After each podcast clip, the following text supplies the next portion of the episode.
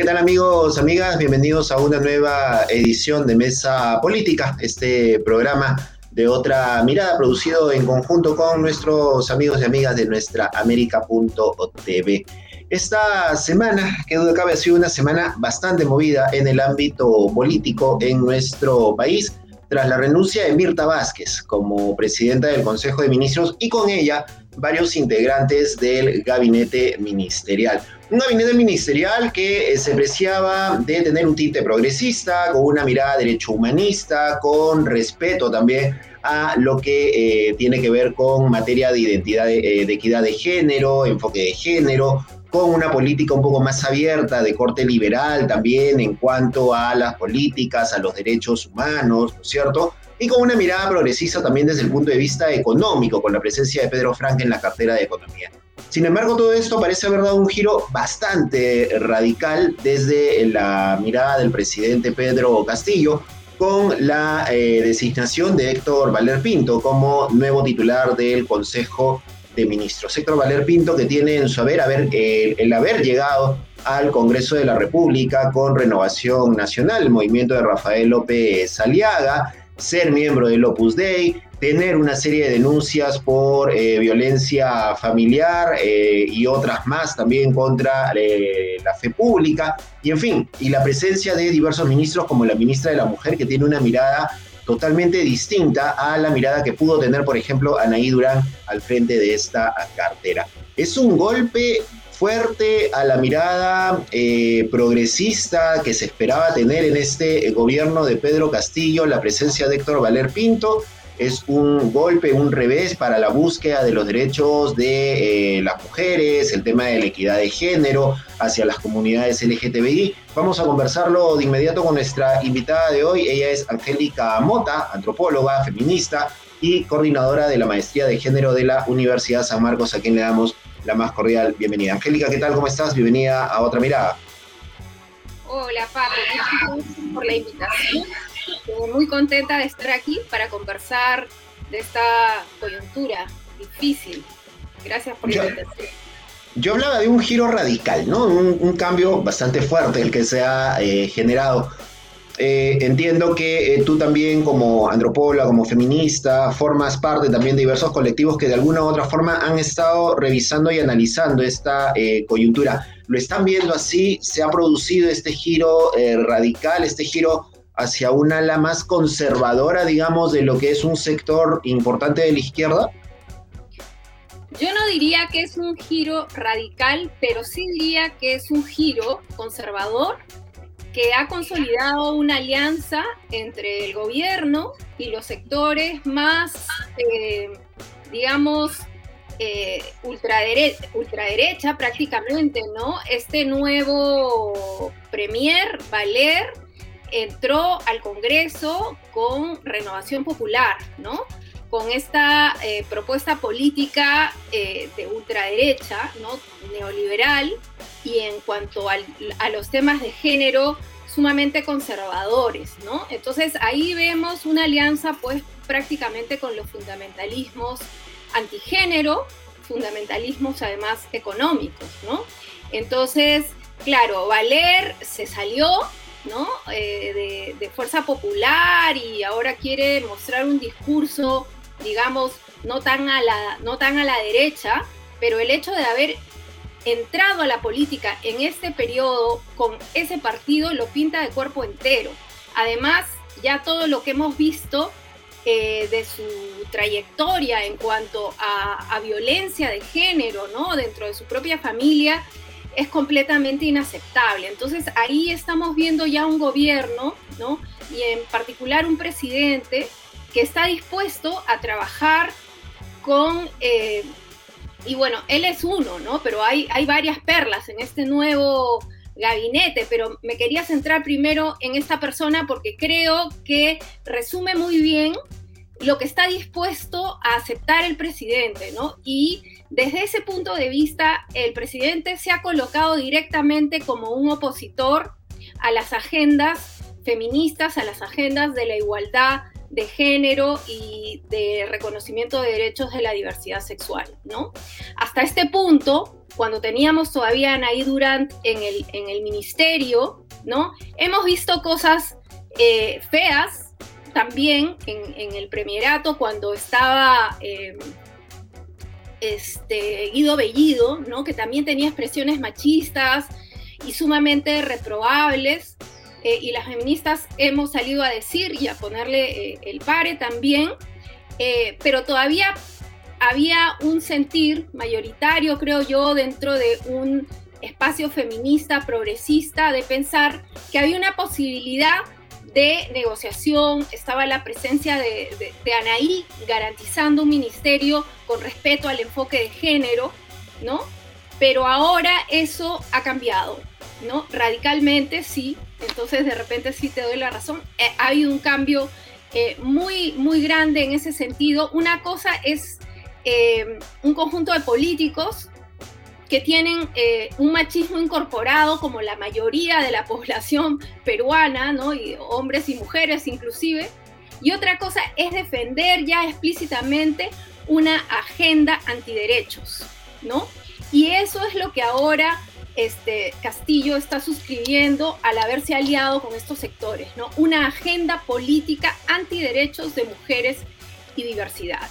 ¿no? ya nos coloca en otro momento. Y, solamente para cerrar esta respuesta, entonces ahí también la presencia de esta eh, ministra de la mujer, nueva ministra de la mujer, ¿no? Katy Ugarte, que es una persona que ha hecho declaraciones públicas claramente contrarias, digamos, a, al enfoque de género, a la igualdad de género, y más bien bastante... Eh, digamos, críticas en cuanto a no reconocer derechos a las personas de la diversidad sexual y de género. Entonces, poner a una persona así en el Ministerio de la Mujer eh, pone en riesgo todo lo avanzado hasta ahora, con mucho esfuerzo, en un país, tan machista como este, eh, pone en riesgo y significa dejarnos a las mujeres y a las diversidades desprotegidas, todavía más desprotegidas. Entonces, nosotras, nosotres vamos a, este, a tomar las calles, ¿no? Vamos a salir a alzar nuestras voces porque esta situación no, no se puede consolidar, no lo vamos a permitir. Ahora, hay, hay una, eh, no sé si estarás de acuerdo eh, con, en eso, pero hay una especie de, de, arremetida, una nueva ola, ¿no es cierto?, de estos eh, sectores conservadores en esta situación política, ¿no? Lo que viene ocurriendo en el Congreso, desde la Comisión de Educación, por ejemplo, la presencia de esta ministra, que es una ministra eh, que viene de las filas de, de Perú Libre, un Perú libre que se da la mano con renovación popular, con fuerza popular para atentar contra el tema educativo, a nivel del tema de la equidad, del enfoque de género, a nivel del tema de la reforma universitaria. Hay como una arremetida de estos sectores que están aprovechando esta crisis que se está dando en el país para eh, impulsar también una agenda determinada. ¿Lo es así de, esta, de esta manera? Sí, bueno, hay eh, en realidad eh, la crisis política es bien compleja. Eh, he comenzado haciendo énfasis en todo lo que significan estos cambios para la situación de las mujeres, los derechos de las mujeres y las diversidades, que es tremendo lo que está pasando, ¿no? Y, pero también está toda esta operación desde el Congreso, ¿no? Digamos, de extender plazos para poder consolidar este, eh, proyectos de ley y, leyes que se van en contra de todo lo que se, se, puede haber avanzado ¿no? en estos últimos tiempos, por ejemplo, en todo lo que es la reforma educativa. Este, y bueno, las mafias ¿no? de las universidades privadas están ahí tomando el control. Entonces, lo que se ve en el Congreso, ¿no? Es una presencia mafiosa, corrupta, ¿no? Que está copando el espacio político y eso claramente tiene una vinculación también con estos nuevos cambios en el Ejecutivo. Entonces, eh, estamos frente a un momento en que se están consolidando no solamente fuerzas fundamentalistas, antigénero, antiigualdad, sino fuerzas corruptas, ¿no?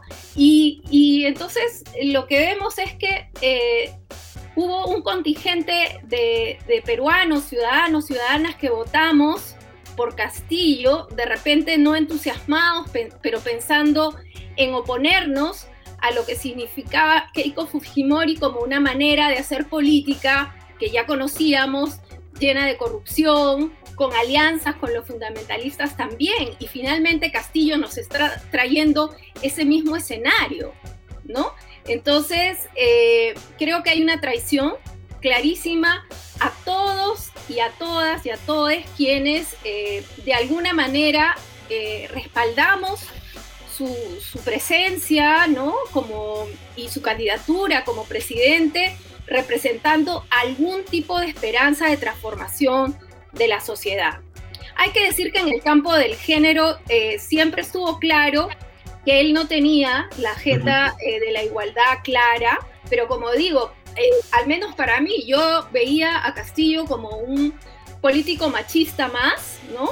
Y que no sabía gran cosa de género, y por eso cuando entra al gabinete Anaí, me parece bien, o sea, admitiendo que no sabe y en su grupo político tal vez este tema no está tan trabajado, entonces permitir que alguien como Anaí entre al Ministerio de la, de la Mujer pero ahora estamos en otro momento, donde digo, ha pasado de ser un político machista estándar a ser un abanderado de una agenda política antiderechos de mujeres y diversidades. Y para mí esa diferencia es una diferencia importante, ¿no? Porque finalmente, ¿qué político prácticamente, no sé, la gran mayoría eh, de, peruanos también y, peruanas tienen, eh, digamos, ideas machistas, ¿no? Pero de ahí a tener una postura política donde la agenda antigénero y diversidades es tu bandera, eso es otra cosa. Y a ese, a ese punto es a donde ha migrado Castillo claramente, ¿no? Claro, una de las principales eh, razones por las que se produce esta ruptura en este sector de la izquierda de Nuevo Perú es cuando Verónica Mendoza se une con Vladimir Cerrón. Se produce esa ruptura precisamente por la mirada machista, misógina que tiene Vladimir Cerrón en cuanto a, la política y en cuanto a la vida diaria, ¿no es cierto? Entonces, cuando uno veía a Pedro Castillo decía, vamos, va en la misma línea. Cuando ingresa ese gabinete presidido por Mirta Vázquez, uno dice, ok, hay la intención de cambiar, hay la idea de querer dar una mirada, como decíamos al inicio, una mirada más progresista, una mirada con un enfoque más importante en cuanto al tema de derechos, en cuanto a la mirada de género, y de pronto lo vemos eh, a estas horas tomándose una foto con Jair Bolsonaro. O sea, el giro total. Tal cual, tal cual. Yo digo, ¿qué estará diciendo Pepe Mujica en este momento, no? Además. Eh, digamos, o sea, engañó, pues nos engañó a todos con el discurso de izquierda, ¿no? Porque en realidad eh, ya se ha visto que este, este gobierno no es de izquierda, no lo es. Y ahora me parece que se está mostrando con toda eh, claridad, ¿no? La falta, digamos, de, convicción política en Castillo, ¿no? y el oportunismo, ¿no? Y el querer quedarse en el gobierno probablemente de la mano de un conjunto de mafias, ¿no? Y para ello, pues, tiene que rodearse de gente cuestionable y que es lo que estamos viendo en este momento con este gabinete que no da para más. O sea, este gabinete tiene que salir, ¿no? Este gabinete no puede quedarse eh, desde, desde diferentes sectores de los feminismos. Vamos a salir a las calles para alzar nuestra voz y decir claramente que este gabinete no va, que es un gabinete machista y corrupto y que con ello no podemos este, quedarnos tranquilas, ¿no? ¿Cuál es la, agenda que se está planteando desde los sectores feministas, desde las organizaciones feministas, de los colectivos LGTBI, en, eh, en contraste o en lucha contra este eh, gabinete que preside Héctor, Héctor Valer y que va a ser parte también de esta plataforma de las marchas que se están anunciando para los próximos días? Mira, este, quería también compartir algunas reflexiones sobre eso, ¿no? en estos, en estos tiempos, digamos, eh, desde eh, los espacios progresistas y feministas, a algunos a los que estoy cercana, ¿no? Ha habido una postura puedo decir cauta, ¿no? Eh, es decir, se ha alzado la voz cuando hemos visto expresiones machistas, ¿no? Eh, violentas, pero es como que se le ha dado el beneficio de la duda a Castillo por el hecho de también tener algunas personas aliadas, como la propia Nay Durante en, el Congreso, a Pedro Fraque en, Economía. Entonces, eh, sí hemos estado un poco desmovilizadas y creo que eso hay que decirlo, pero creo que eso también está ahora cambiando, ¿no? Y es el momento, todo está pasando muy rápido, pero sí están habiendo espacios de articulación importantes, eh, de discusión, ¿no? Y por ejemplo, eh, como parte de, esos espacios de, reflexión, de discusión, ha salido la ha salido esta eh, propuesta de hacer un plantón el día de mañana. Entonces quiero aprovechar este espacio también para, para convocar a, mujeres, a diversidades y a la ciudadanía en general, ¿no? que eh, está indignada y que piensa que este gabinete se debe ir em, a unirse. Mañana a las 3 de la tarde vamos a hacer un plantón frente al Ministerio de la Mujer. Eh, la consigna es fuera gabinete machista y corrupto. ¿no? Y eh, esta, es una, esta es la primera movilización de, varias que, van a venir en los próximos días eh, y que lo que buscan es eh, hacer que la ciudadanía se movilice para que caiga este gabinete, para comenzar, para que este gabinete pueda caer. Todavía estamos en discusiones ¿no? respecto a cuál puede ser una postura posterior si es que el gabinete eh, se mantiene o si no hay una respuesta del gobierno, ¿no? Eso es todavía un camino de reflexiones, pero eh, ya se ha abierto un espacio, ¿no? Donde claramente eh, la, movilización comienza. Y, y bueno, espero que quienes están escuchando esta entrevista se animen a estar el día de mañana, viernes 4 de febrero, frente al Ministerio de la Mujer a las 3 de la tarde.